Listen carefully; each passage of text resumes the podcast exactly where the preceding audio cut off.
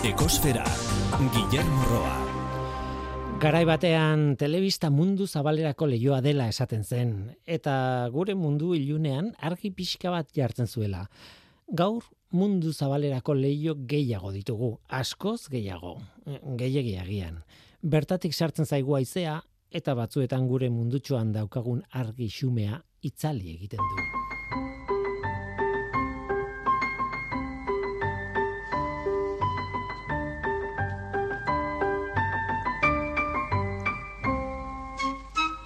Kaixo denoi, ongi etorri ekosferara.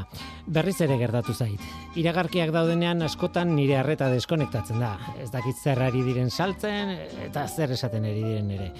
Hala ere, nahi gabe ere, behin eta berriz iragarki bera ikusi eta entzun eta ikasi egiten ditut haien berbaldiak eta haien irudien sekuentziak. Tristea da.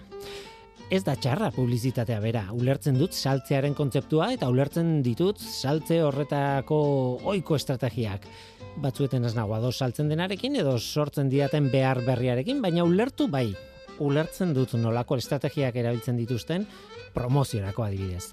Denok egiten dugu hori gure testu inguruan, baina askotan kaltegarria iruditzen zait sortzen duten testu inguru fantastikoak erosleak, alegia nik, produktu baten alde egiteko. Esaten diren esaldiak edo erakusten dituzten irudiak pixka bat aztertuta zerretu iten naiz. Ez da lehen aldia, baina berriz ere gertatu zait oraingo iragarki batean esaten dute, ez dakize produktu, ekosistema jasangarri batean oinarritzen dela, basado en un ekosistema sostenible. Ikusten, ikusten nola erabili dituzten hitzak gure espiritu berdea sustatzen zerbait eros dezagun. E, gustatu litzaidake ekosistema jasangarrien kontzeptua hitz egitea kreatiboarekin, hala ere ia ziur frustratu egingo nitzatekela. Saltzen ari diren ideia ez da biologikoki edo ekologikoki realista, are gutxiago produktu bat lotuta, baina hori badakite.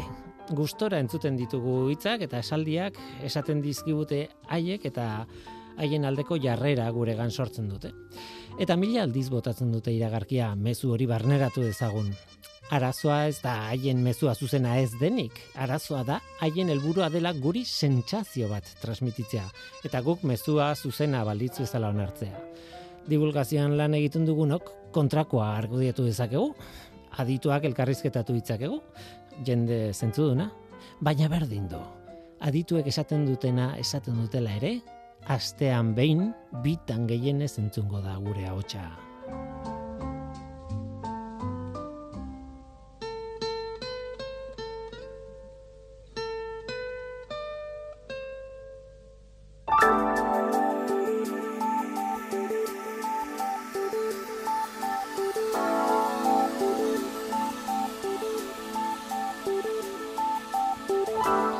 Atmosferako CO2 kontzentrazioari buruzko datuak ekarri behar ditugu orain. Igandeko datua da, otxailaren hogeita seikoa. Lareunda hogeita bat, koma hogeita iru ppm da manua oloa sumendiaren behatokian neurtua. Iazko otxailaren hogeita seiko datua, lareunda meretzi koma hogeita iru ppm, zehatz mehatz aurtengoa baino bi ppm basuagoa da. Berdin jarraitzen dugu, jarraitzen dugu lareunda hogeiko mugaren gainetik jarraitzen dugu igotzen urtaruekin ematen den zikloa alde batera utzita ere. Tira, gogorakako joera ez daldatzen. Eta hori ez da berri ona, gogoratzen ez da, zeo birekin kezkarik ez izateko balioa berreunda laurogei ppmkoa izan beharko luke. Ez lareunda hogei ingurukoa.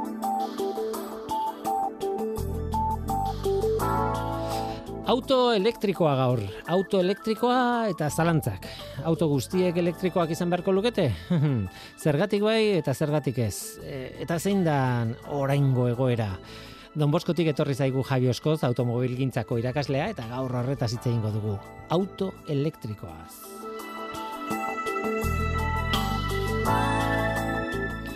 Hori da gure gaurko eskaintza, zu ongi etorria zara. Murgildu zaitez gure kosferan.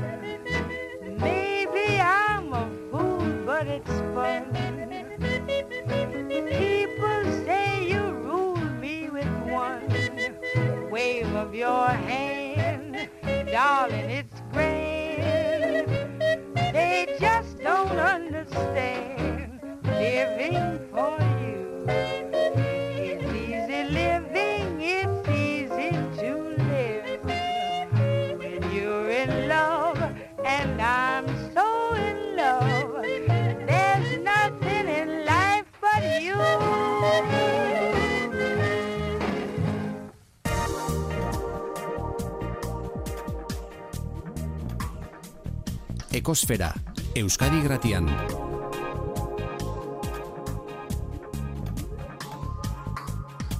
Ekosfera, Auto elektrikoa.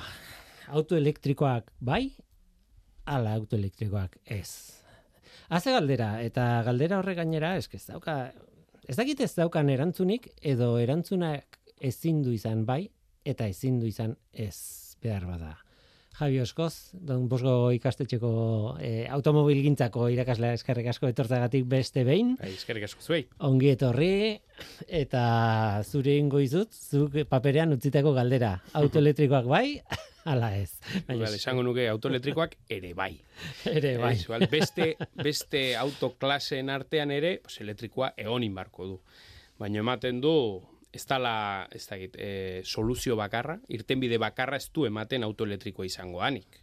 Bai, hor, bueno, ja, bueno, ez da zenbat, ja, jarraitzaile eta influencer eta aditu eta interneten ikusten txugu eta, bueno, nahiko eskorrak daude e, asunto honin inguruan eta, bueno, ja, hor badire hainbat datu, ez, autoelektrikoaren inguruan, autoelektrikoak e, azken finean ekarriko dituen beharrak, ez, e, infrastrukturak, energiaren aldetik, material, ma, e, beharko den materialaren aldetik, ez, azken finean hor, autoelektrikoak badute bateria, eta bateria horiek sortzeko, momentu hontan material bat e, nahi eta nahi eskoa izangoa, momentu hontan esate, uh porque beste hainbat material aztertzen nahi die, baina hain momentu Bai, bai, hontan bai. litioa hor dago, e, litioa da, pues, bueno, e, momentu hontan gehien erabiltzen dena, eta munduan dagoen litio, bueno, e, litio atereatzen ari diren, estraitzen ari diren litio kopurua, ematen du, ez dala izango nahikoa, e, e, auto guztiak fabrikatu ahal izateko.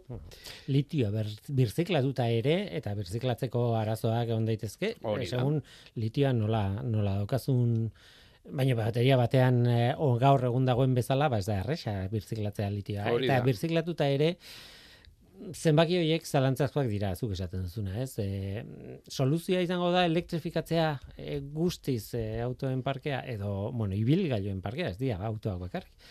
Ba, dirudienez, oso zalantzakoa da hori, ez ez? dakit plana zein edakan markatua, baino oain, oain dela gutxi behintzat, e, Europan, Euro zazpi normatiba ezarri berria dute, e, konbustioko, bueno, autoentzako, azken finean, normatiba ekologiko berria, 2008 bostean ezarriko dena, eta hor dat, datozten datoak edo behintzat behartzen dutena, e, nahi, bueno, hemen Europako autofabrikanteak behintzat esate dute, ila ezinezkoa izango ala, diesel eta gasolinazko motorrekin datu hoietara edo bete behar hoietara iristea. Bai, orduan, mm, bultzatzen ari diren normatiba guztiak, mm, nahi eta nahi ez, elektrikoan aldera bialtzen dizu, bai, e, beste irtenbiderik ez du ematen dagoenik, bai, eta orduan, ez dakit nik Europak esateten bezala, planik badun, bai, porque azken finean, e, ja, makroekonomia ere bertan sartzen da, Europaren industria edo ekonomiaren puska handi bat automobil gintzan dago, bai? Hemen Europa pues badakigu, baita Euskal Herrian ere bai, eh? Automobilgintzak eh oso sekulako potentzi bat da ekonomiaren aldetik eta momentu hontan esango genduke Europako automobil eh, fabrikanteak, autofabrikante horiek ba ez daudela oso, ez dakit, motivatuta behintzat elektrikoan aldera, bai, teknologia hori ez dute ondo ikusten edo ez dute ez dute, ez dakit, e, eta ordun batzuk berriz ere incluso atzera pausoak egiten nahi dire, berriz ere elektrifikatze aldera batzi joaztin hainbat modelu eta modelo horiek berriz ere, bueno, mm, gasolina motor baten atea behar izan dute, eta horrelako kasuak ja ematen hasi dira. Eta, bueno, eta gero ere badaude iparraldeko herrialdeetan eta, pues bueno, ja ikusten ari dire, han, bueno, elektrifikatze hori bastante aurreratua sakaten, baino iritsi dire momentu batera nun ja zailtasunek ikusten ari dire, ba bueno, ba e, estatuak edo herrialdeak ateratzen zituzten zerga hoiek nundik ateako juen, bai? Ordun hori dena eh oraindikan erabakitzeke dago, ez daude ez dakate erabakita eta mm, autoelektrikoak behar duen infrastruktura guzti hori Europan ematen du handikan ez dagoela planik hori sortu izateko.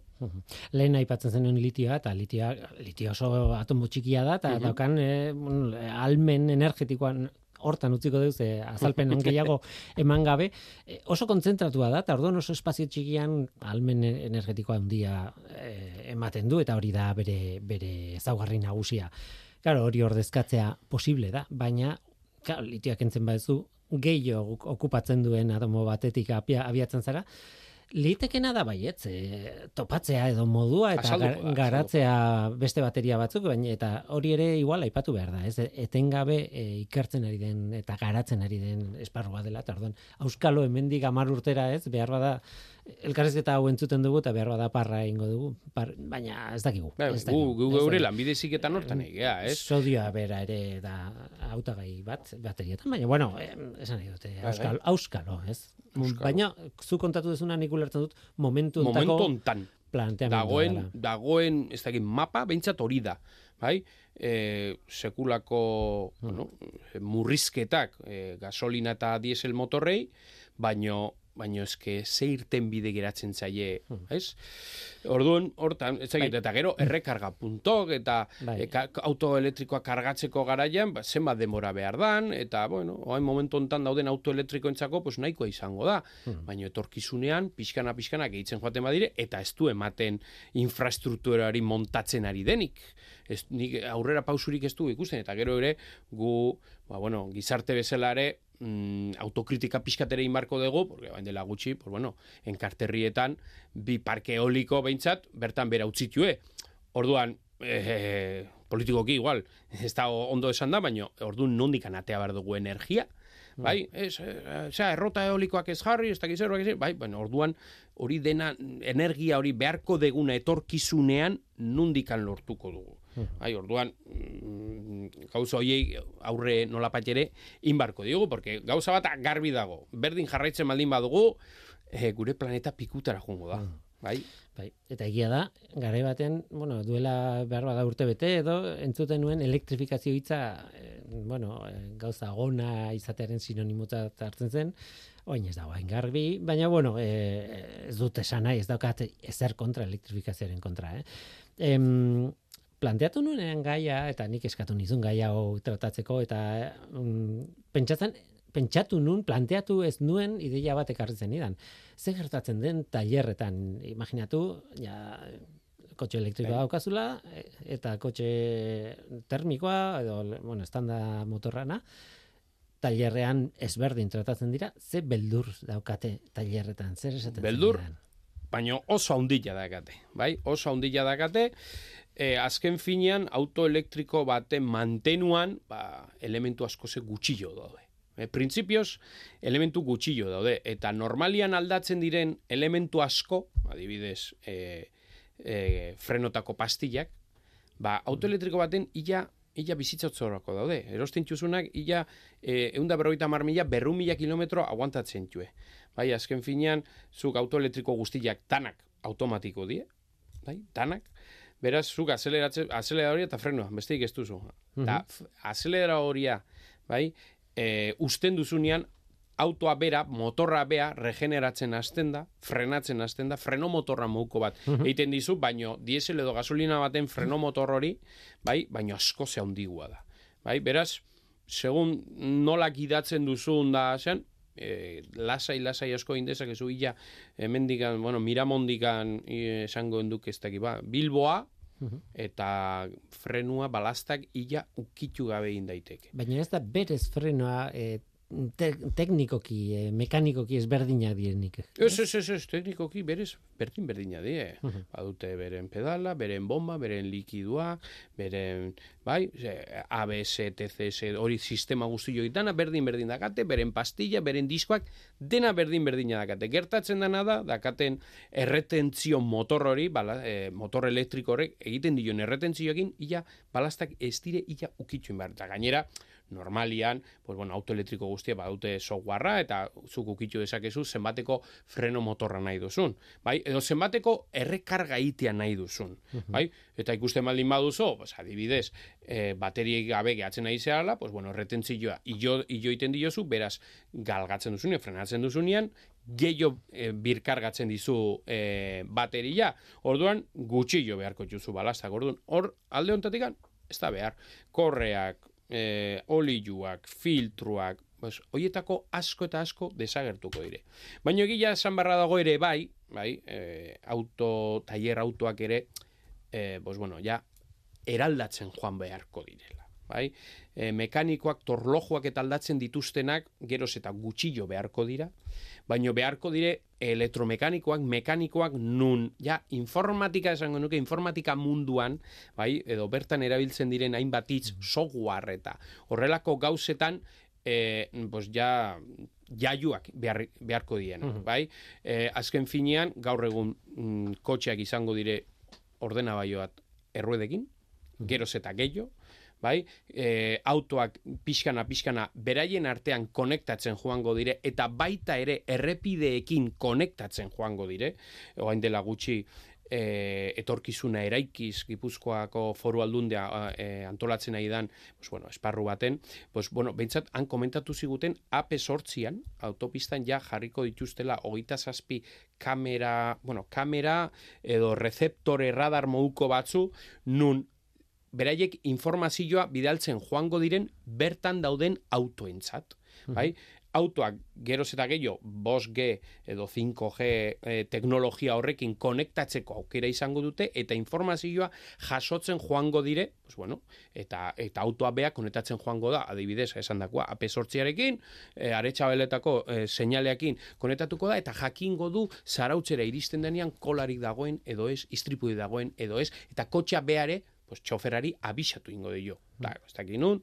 Orduan, hortan denian, telekomunikazio guzti joitan, ba, elektromekanikoa ja, e, eta nuka esatean bezala, se va a tener que poner las pilas. Bai, bai, bai, pila kargatzen hasi markoa. Bai, eta orduan, e, gero, beste segurtasun sistema, adas deitze janak, bai, e, gero zeta, gaur egun kotxe batek seinaleak irakurtzeko kapasitatea daka. aurreko autoa e, ze distantziatan dagoen eta ze abiadroetan dagoen Hori dena kamarak dira. dagoen, bai. nerea kalkulatzen du, baina, bai. bueno, eh, abisatu egiten dit, eta nire esku uzten du, nire hankaren... Bai, baina gaur egun, gaur egun direkzioa zuzentzeko aukera ere badaka edo -huh. e, kamillo bazterretan, errepide bazterretan dauden marra txuriak ere irakurtzen dituzte eta zu jartzia bakazu, boto baten, entre comillas, automatikoa, nun autoa hor hor barruan eh, mantenduko dizun, ez? Lo hartuz gero... Hartuz, eh, mantentzen dizu, lo que sea, eta autopista baten erreia saldatu nahi baldin baduzu, nahi eta nahi ez e, intermitentia jarri beharko duzu, bestela ez dizu eskerrea. ba? Orduan, oie danak, oie dana dena software die, eta orduan, oie danak gure mobila eta gure txek ordenagailua bezala e, aktualizazioa behar dituzte. Nahi eta nahi ez, eta orduan, hortan jarrita hon bargara. Orduan, auto bat etortzen da nien taierrera, aurreneko gauza, ordena hori antxufatu, eta aktualizazioa jetxi, eta aplikatu. Bueno, neurri batean egiten zen, e, termikoekin egiten zen, ez? E, gaur egun, hori da, ikusi ze arazo batzuen araberako... Ze arazo askan, baino, bai. horietaz aparte, aktualizazioak jarri bartzeizko. Eh, nik eskatu nizun gainera, bueno, hasieran erradiografia bat egin dezakete auto elektriko batena eta konparatu auto termiko, termiko deitzen zaio, ez?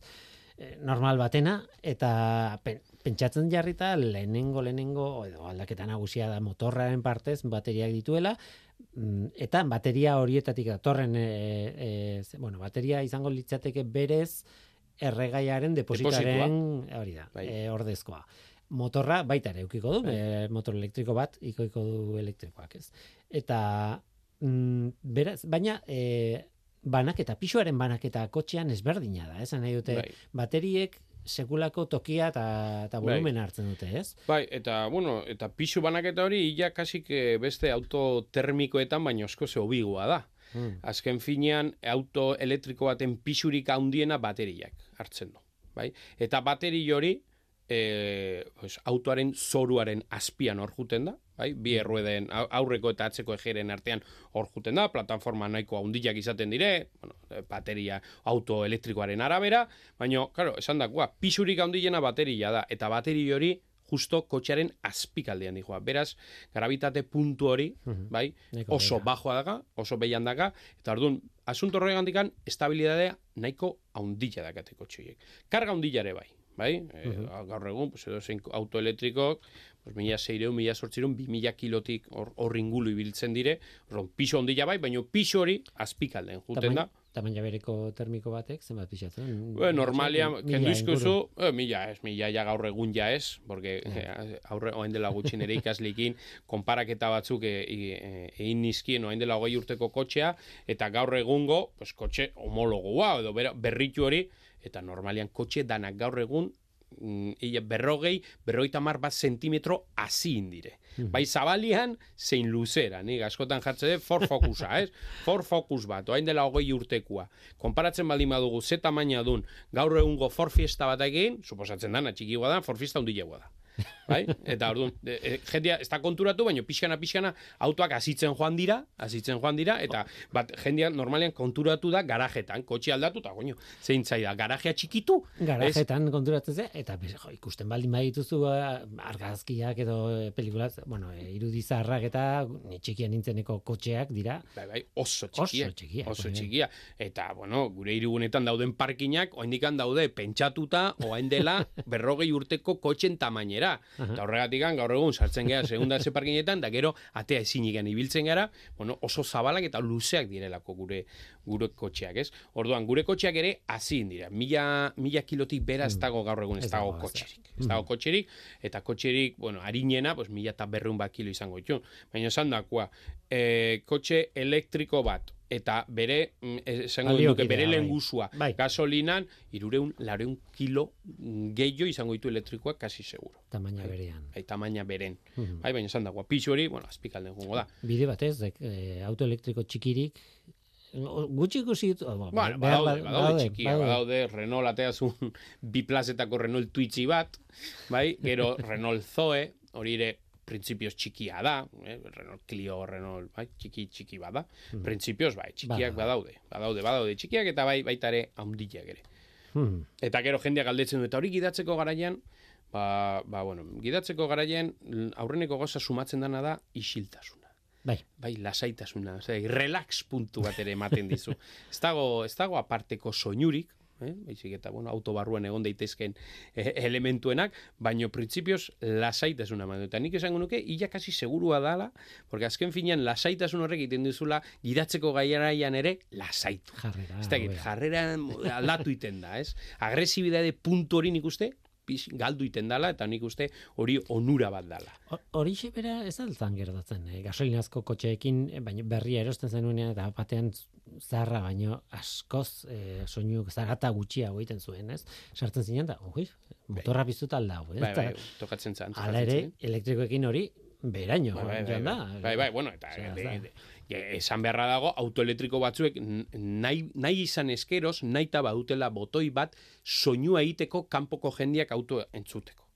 Bai, hori kendu edo jartzia badago, eh? Ba, ba, kotxe batzuek hori ikartzen dute. Soinua nola ez duten egiten, kanpoko jendiak ere auto ez duen zuten. Claro. Beraz, badute, hola, son, soinu hola, nabe espaziala moduko soinu arraro bat, psikodeliko bat, sa- sartzeuna jendiak somatzeko. Eh? Ostras, hor badator, badator kotxe bat. Baina normalian, eh, esan dakua, leno, eh, auto elektriko guztiak automatiko die. Eta nik esatete mesela, normalian jendia automatikora oitzen danean, ez da berriz ere manualera bueltatzen orduan, idatzeko gare, eta esan dakua, gazte jendia, hor, hor bai badutela erronka polita autofabrikantek. E, gazte jendia gaur egungo e, gure nerabeak, ez, e, amar, amabost, hogei urteko gazte hoiek, etorkizunean zer egingo dute. Mhm. Auto bat izan nahiko dute, oain dela gutxi gainera tedan albistea izan du da. Gaur egungo gaztiak, kotxeari ez diote bat garrantzirik ematen. Bai? Hori ja, neri esate ja, bi gauza esate eskia. Bat, alde batetik sartzen nahi naizela, bai? Eta, eta beste bat, pues hori, gauzak aldatzen nahi diala. Bai. Bai? Gauzak Bai, bai. ziaro aldatzen ari dire, eta gauzak erabiltzeko modua ere aldatzen ari da. Osea, leno, mundu guztia bere kotxea bertzun, bere motua, bere, bere, bere, bere. Gaur egun, konpartitzeko asuntori geroz eta gehiago erabiltzen da. Bai, orduan, autofabrikanteak hor badituzte zalantzak eta baldute beldurra, pues, jendia, pues, bueno, kotxeak erosteari utziko ote dion. Duel, duela ez asko ikusi nuen eh, no, New Yorki buruz eta ari ziren eh, alako batean eh, telebistan, da, ez dut gogoratzen, zen motako programa zen ere ez dut gogoratzen. Baina esan zuten datua edo bota zuten azan hori, eh, New Yorken bizi den, ez ja Manhattanen, Brooklynen edo eh, Queensen bizi den norbait, norbaitek ez du behar kotxe bat. Esan dut metro hor daka, mugitzen da oso ondo eta hola. Claro, New York eta Donosti ezberdina dira. Bai, bai. Baina egia da, Madrid barrutik, Madrilen, Bartzelonan, eh, Sevillan, pentsatzen dut, mugitzeko kotxerik, o, e, kotxea, o, auto, oroar, ez dala ideiarik onena, e, Ez, eta orduan, esaten baldin genuen auto elektrikoa oso ondo dago, irian bertan mugitzeko, baina eski hiri batzuetan ere ez, ez duelako zentzurik autoak berak. Esan, nahi dut, ez, e, Bai, bai. orduan, e, Bai, hain gaina normatiba berria dator, e, mu, e, e, emisio murriztetako guneak, eta ho- hori denak traba bat da auto saltzaientzat. Azken finean, e, jendiari pereza emango jo, autoa elektrikoa, e, autoa hartzia. Igual du gasolina izan o elektrikoa izan. Esan dakoa, Madriden, naiz eta elektrikoa izan. Jo, gu behintzat kanpotikan area guazenak, ostra, Madriden ibiltzia kotxian, respeto ematen du. Igual du elektriko izan o gasolina izan. Han ibiltzen jakin inbar. Eta gero, ze, aparkatu nun. E, nola, e, zema kostatzen da aparkatzia. Erosoagoa Eh, da, kanpo aldean edo hori- ustea barrio batean eta Bai. metroakin No? barrua. Eta, edo, hemendik area jun behar balin badu gazte buru pasa, trenian jun. Trenean edo autobusean. Trenian gaur egun bai. gainean nahiko, nahiko azkar dijoala, eta orduan, pues, bueno, trenian zuaz, ez duzu bate prekupatzen. Orduan, e, gu beste egoera bat ezautu degula nun kotxea guretzat e, importantia zan, eta ez, e, e, askatasun puntu hori ematen ziuna, baina gaurko ungo gaztiek ez dute hola ikusten. Beraz, joera hoiek, nik uste leno amar gaztetatikan amark, pues, atetzen genula karneta eta Mhm. eta kotxea aldiken alik eta laisterren ekartzen genula o saiatzen geniela ukitzen, bai? Baina nik uste portzentai hori geisten joango dala. Geroz eta gazte gutxiago daude eta gazte hoiek nik uste geroz eta auto gutxiago erosiko duela. Mhm. Bai? Eta esan dakoa. Kontxeak konpartitzeko beste kultura horire nik uste geroz eta gehiago zehatuko dala eta hor bai dutela erronka polita autosaltzaiek. Bai, hor ere garraio publikoaren hobekuntzaren kontua dago. Hortan horretan ez gara sartuko, ze bestela ditugu Bai, sei eta, orduko eta bestela bueltatuko gara hasierara eta autoak espadira saltzen gure ekonomiarekin ze pasartzen da? Mhm. Orduan, hor erronka oso potentea dago alde batetikan. Autoari traba jartzen ari gara, baina beste aldetikan autoak gure Euskal Herriko industrian ekonomikoki oso potentea dan asuntua da. Orduan, aber, hori nola mm, bideratzea dakaten. Zer gertatzen da hidrogenoarekin? Hori izan daiteke, bueno, hidrogeno kotxeak azken batean kotxe elektrikoak dira. Bai. Eh, Bai, baina- bueno, aldaketa batzuk baituzte. Ba, badituzte beraien aldaketak Bai, eta eh, eta baterianen inguruan badituzte eh, abantaiak, bai? Hidro, auto hidrogenoa existitu, existitzen da. Bai. Ja está. Hor daude. Gainera. Bai, hor daude, Mm, mm. nahiz eta hemen Espainiar estatuan ez diren saltzen, e, biru marka badire badituztenak, Toyota eta Hyundai, e, hola, pupun, abote pronto esan da, baino asuntua da, infrastruktura e, ez, ez dago montatu da. Osea, gaur egun, osea, iru puntu bakarri daude Espainian nun kargatu daiteken hidrogenoa, baino dire, bueno, enpresa erdi pribatua, bereien asuntontzako erabiltzen txuestenak, baino ez da, ez da, ez da inundik inen ora, ez dago e, infrastruktura prestatua, baino teknologia hor dago. Eta teknologia horrek baditu abantaiak. Alde batetik, e, autoelektrikoa da, baino ez du bat, baterio hoien beharrik ez daka. Azken finean, hidrogenozko pila kombustibloitako bat daka, eta hor hidrogenoa eta oxigenoa nahaztuta, oi, zu, ni baino asko zobeto jakingo duzu, erreakzio kimikoa sortzen da, eta horrek argindarra sortzen du. Eta argindar horrek zuzenian motor elektrikoa mugitzen du. Beraz, ez daka e, bateri baten beharrik, Bueno, baina hidrogenoa, pilatu behar duzu. Baina hidrogenoa behar duzu, hidrogen, Hori da. asuntua da, hidrogenoa nundik lortu, nola lortu, hidrogeno hori ze, esango nuke, ze koloretakoa dan, Bai, bai. Mhm. hidrogeno beltza, marroia, berdea, hor badaude, bai, hidrogeno berdea izango litzake, egokiena, hidrogeno esango nuke, modu ekologiko baten sortu dan hidrogeno bat, bai, izango litzake egokiena, baino printzipioz, autoak oso ondo Mm. funtzionatzen dute, primeran funtzionatzen dute, e, ja, testatutako teknologi bada, guk gure eskolan auto, hidrogenezko auto badakago, egun da iruroita mila kilometro nunbait egin ditu, Alemanien zituen, baina inda dazka, bate problemi gabe, orduan, orduan, apustua, azken aldi honetan deixenten zuten da, bueno, no, eh, hidrogenoaren korredorre berdea, bai, hemendikan pasako ana, mugatikan pasako dana, ez dakit ez dakit eh, hor eh, muga bat, ze hidrogeno gain bat muga ditu eta oraindik garatzen ari dira eta bueno, hor- horretan nahi dira dirua inbertitzen, ez dakit iritsiko dian edo ez. nahi duten egitera, baina hor mugatako bat da hidrogenoa beraren produkzioaren abiadura. Esan nahi dute hidrogenoa nola eskuratzen duzu, bale? E, elektrizitatea sartu uretan eta elektrolisiarekin hidrogenoa alde batetik oxigenoa bestetik. Bai, zen, ze abiaduratan egin dezakezu prozesu hori. Ez dakit konponduta dagoen. Eh? Esan nahi dute, Bai, hor bai. badaude, horri Argi gehi- dago erraxa ez dagoela eta merkea ez dela. aipatzen duzun instalazio guztia, ekipamendu guztia, e, hidrogen, ez dakit nola egiten diren, hidrogenoazko gasolinera, Be, hidrogenerak. hidrogenerak. ba, horlako en instalazioa ez dago martxan, e, hor badaude puntu pila bat, ez? E, ustez etorkizunean marabia datzi izango dena, baina oraindi Bai, leno oso garesti omentzan prozesua, baino oain, esateue, bueno, oendikan garesti izaten jarraitzen dula, baino ikusita erregai konbentzionalak, diesela eta gasolina, ze preziota iristen nahi dian, ba, ematen du beste ate batzu irekitzen hasi diala. Eta beste alde batetikan, bueno, hidrogenoa garesti da, baina bueno, ikusita diesela ere, ja, bi eurota rimatzen nahi dala, eta gero bestalde erregai sintetikoak, bai? Nun petroleotikan atea beharrean, pues bueno, kimikoki egindako likido berri batzu e, e, egiten da e, hortan aidiala fabrikantek eta esateue, bueno, hori ere garestia da, baina garestia zan e, euro batean txaonian diesela. Bi eurotan jartzen baldin baiazu, illa errentagarria izan daiteke, pues erregai sintetiko berriak asmatzea. Nun, bueno, pues bueno, e, sortze, beste erregai tradizionalak sortzen dituzten gas hoiek guztiak, pues igual, a, modu baten o besten ekiditu daitezken. hor ere paso bat atzera ikusi behar da eta erregai sintetiko horiek egiteko er, er, erreakzioa mm, ze lehen gaietatik ateatzen duzun, ez? Hori da. Berriz ere petroleotik ateatzen duzun, ze kimikaren alde Suposatzen da handi bat, eta Suposatzen da suposatzen da ezetz, hori da. Tira, komplikatua da, eh? eta, Ez da bat ere eta asko hitz egin dezakegu, bai, bai. eta em, bueno, e, bukatu baino lehen nahi nizun galdera batekin, duela ez asko nik uste dut azkeneko, al- ez dakit azkeneko aldean, edo aurrekoan izan zen, Mhm. abenduan hitz egin genuenean izan, izango zen, Bai.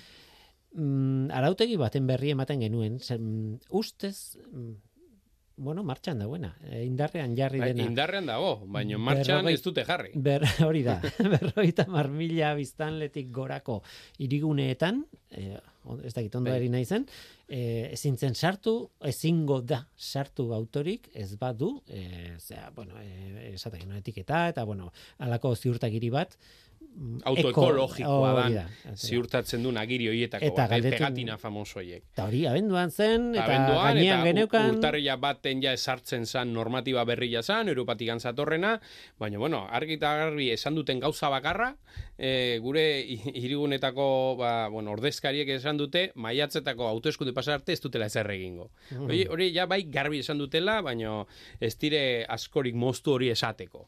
Bai, ikusten dute, pues, segunda ze normatiba aplikatzen duten, ba, politikoki nahiko gaizki ikusita egongo ala, biztanlengoaren aldetik, eta momentuz ez dute ezarri nahi. E, nik dakitela momentuz, e, gure hiriburuetatikan e, iruña, ja, ezarrita daka, baino ezarrita dakan eremu muga hori, bentsat, o e, emisio murriztutako e, zonalde hori, e, nahiko, esango nuke, bueno, ez dakit, light, eh, izan dudala. Be, e, iruñeko aldezarra, ezarri dute, bai, e, emisio murriztutako gune bezala, eta bertara, printzipioz, pues, leno bezala, bertako biztanlek, e, bertan bizi direnak sartu sartzen halko dira, eta inkluso bertara judatzen diren langileek eta ez dute bate arazorik izango. Bereak esan dute aldezarra izango dela gune hori, eta printzipioz, printzipioz, hola utziko dute. Beraz, e, Iruñako biztanlegoantzako ez da aldaketa haundirik izan, printzipioz. Esan dagoa, orain e, maiatzetik aurrera gero beste puntu bat esartzen ez, igual jarri goteko joten, pues, igual bai. Azken finean, helburua zein da? Iriguneetako e, e, airearen kalitatea hobetzea. Hmm. Leno, zaun bezala usten baldin bada, ez dut uste helburu hori lortuko denik. Bai? Beraz, mm, nunbaitetik murrizketaren bat etorrin barko. Bai. Horrek esan nahi du kontrol sistemak ere izarri hori Ezarri kontatzen zenuen, ez? Ja, izarri beharko dira kamarak, ezarri beharko dira ez dakit sentxoreak edo ez dakit e, zerbait e, matrikulak irakurtzen dituzten. hasiera baten behintzat bai, eta gero hori, e, jendiari informatu inbarko zaio. Zein izango diren eremu horiek. Kaletikan zoazenean jakiteko, pues bueno, urrengo Sartzen kaletikan aurrera, zara. Mm. sartzen ari zara, edo e, ez paguzu sartu nahi, e, hemendikan edo handikan atea inbarko duzu, edo esan dakua, parkin batera baldin bazuaz, e, parkin horretara e, jut, joateko erreserba behintzat egiteko aukera izan barko duzu, plataformak noski, edo aplikazioak, mobilentzako aplikazioak oso ze sortu inbarko da, pues erreserba horiek egin alizateko, eta hori dena nik dakitela dena gehatuta dago. Orduan, hauteskundak etorriko dira, hauteskundetan aldaketak etorriko dira edo ez, bai? Claro. Eta orduan, hoiek dana konformatu arte, pues bueno, ja e, gobernua ja esartzen direnian e, udaletxe bakoitzean, pues orduan erabakiko dute zein izango da alde batea edo bestea. Baina segurazki, bueno, hori kanpainan desente hitz egingo dute horren inguruan, jendiak galdetu ingo jo noski, e, zein gune esarriko dituzten edo ez. Eta pentsatzen dut horretaz ere guk hitz egingo dugula, ez bada maiatzan edo ekainean, urrengo denboraldian bai. Baina horrek denak aldaketak ekarriko ditu eta gure izateko gizartearen gizartean ere bai aldaketak e- ekarriko ditu. Adi egongo gara, beraz, nik zuri galdetu, galdetzea, besterik ez daukat. Bate arazoik ez. Javi Oskoz, eh, Don Boskoko eh, automobiltzako irakaslea eta autoetan aditua, batzez ere hori, autoetan aditua. Eskerrik asko gurekin izateagatik. Bai,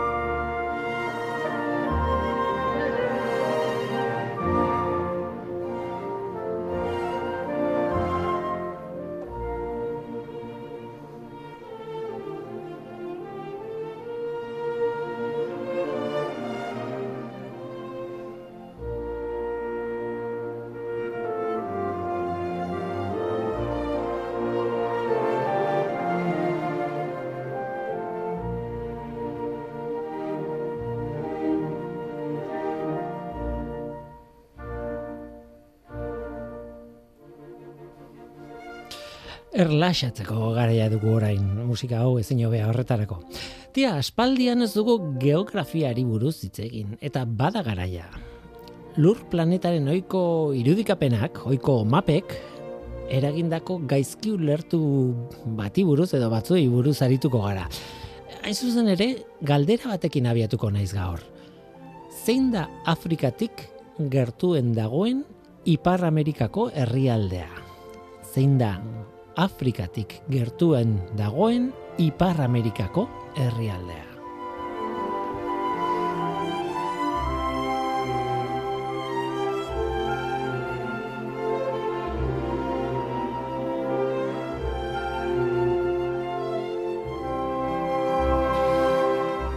Tira, ba, horri erantzuteko munduari hiru dimentsioetan begiratu behartzaio. Izan ere, bueno, erantzu idazue beste galdera honi lehen da bizi. A ber, inoz joan altzarete egazkinez Europatik Ipar Amerikara.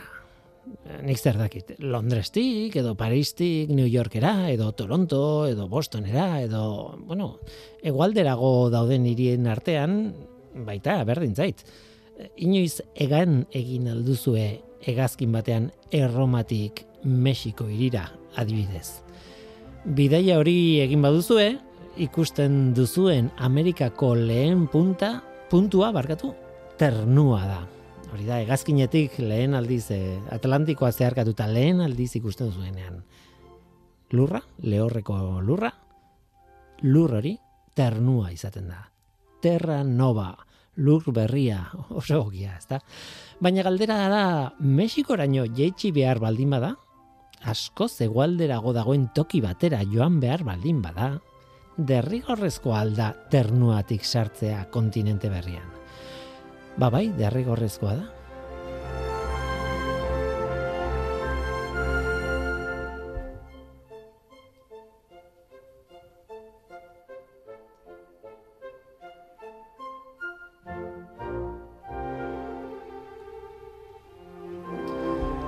Derrigorrezkoa da behintzat e, bide laburrena egiten baldin baduzue eta hori egiten du normalean hegazkinak. Bueno hor korronte kontuak ere badaude eta bar baina ez baina bide zuzenena laburrena egiten du. Hartu iparpoloa erdian duen mundu mapa bat eta ulertuko duzu zergatik. Erromatik, Londrestik edo Paristik edo Mendebaldeko Europako edozein hiritatik Mexikora joateko bide zuzena ternuatik pasatzen da. Kanadako eta Estatu Batuetako ekialdeko kostak jarraituta gero, eta Florida gainetik Mexikoko golkoan sartzen da bidea. E, Mexikoko golkoa bera, ura zeharkatu, eta Mexiko irira hortik. Tira, hori kontuan hartuta, gogoratu nahi dut hasierako galdera. Mm, lurra horrelakoa dela kontuan hartuta. Zein da Afrikatik gertuen dagoen Ipar Amerikako herrialdea?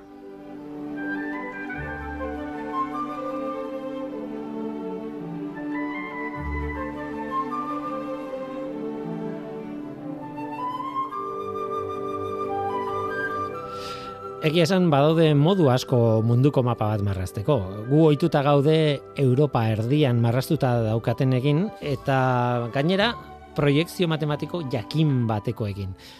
Azkenean planetaren irudimentxoko forma hori ba, mapa batean marrazteko deformatu egin behar da. Alegia, irudimentxoak bi dimentxiotara eraman behar da.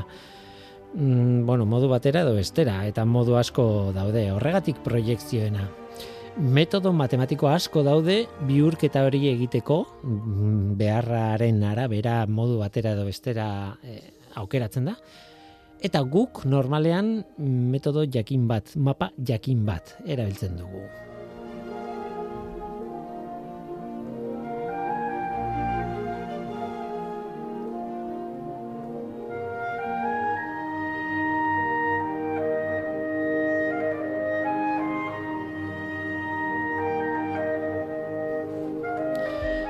Egia esan, e, guk erabiltzen dugun mapa mota hori abantaila handiak ditu, Mercator proiektzia izaten da, ez? Eta abantaila handiak ditu besteak beste ibilbideak edo distantziak oroar ekuatoritik gertu ondo irudikatzen ditu. Baina muga handiak ere bai baditu. E, distantziatan bertatan ere bai. Horietako bat da, handitu egiten dugula normalean oso iparraldera edo oso hegoaldera dauden tokien arteko distantziak. Badibidez, mapa hori ikusita, oso urruti daude Groenlandia eta Norvegiako ipar lurmuturra, ez? Baina benetan, neurtzen baldin baduzu, mila lareun da berroita mar kilometro inguru besterik ez daude. Donostiatik Eskoziara, Eskoziarako bezalako distantzia. Begiratu, begiratu ezazu mapan eta harrituko zara. Baina, bueno, joan egin naiz, ez? Alde egin dut mentalki.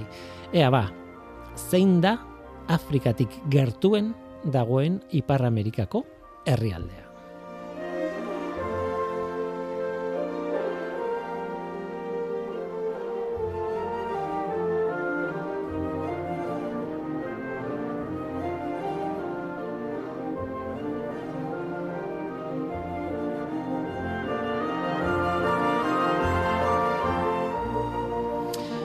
Zein dan Afrikatik gertuen dagoen Ipar Amerikako herrialdea? Ba, erantzuna da Kanada. Egia da Ipar Amerikan, bueno, herrialde asko ez daudela. Hiru besterik ez, ez? Baina zeinek esango luke hiru horietatik Mexiko Estatu Batuak eta Kanada hiru horietatik Afrikatik gertuen dagoen puntua Kanadan dagoela. Hain zuzen ere, ternuatik ipar ekialderantz abiatuta, ternuako puntu bat da, e, Afrikatik gertuen dagoen ipar Amerikako puntua. Ba, ternuatik ipar ekialderantz abiatuta, bai, bai, ipar ekialderantz esan dut, ba, norabide horretan lau mila kilometro bidaiatuz gero, zuzen Marokoko kostara iritsiko zara adibidez. Gutxi gora bera, Casablanca ondoko zonalde horretara, kostan dagoen puntu batera. Estatu batuetako edo Mexikoko beste dozin puntutik abiatuta, luzeagoa da Afrikarenako bidaia. Eta, bueno, nik ez nuke esango, begiratu indudalako, baina nik buruz ez nuke esango. Tira, bitxia da, interesgarria.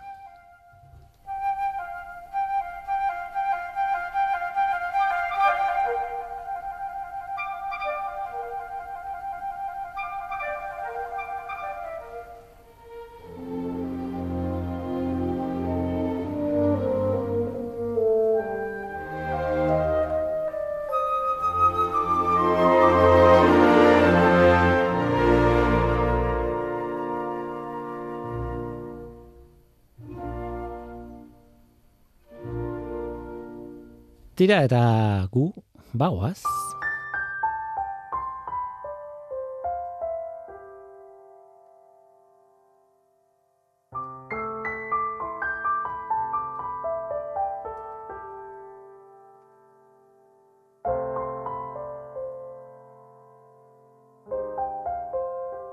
Onaino gaurko ekosfera, Mikel Olazabal teknikan izan da, eta ni Guillermo Roa mikroan. Datorren aster arte, ondo izan, agur.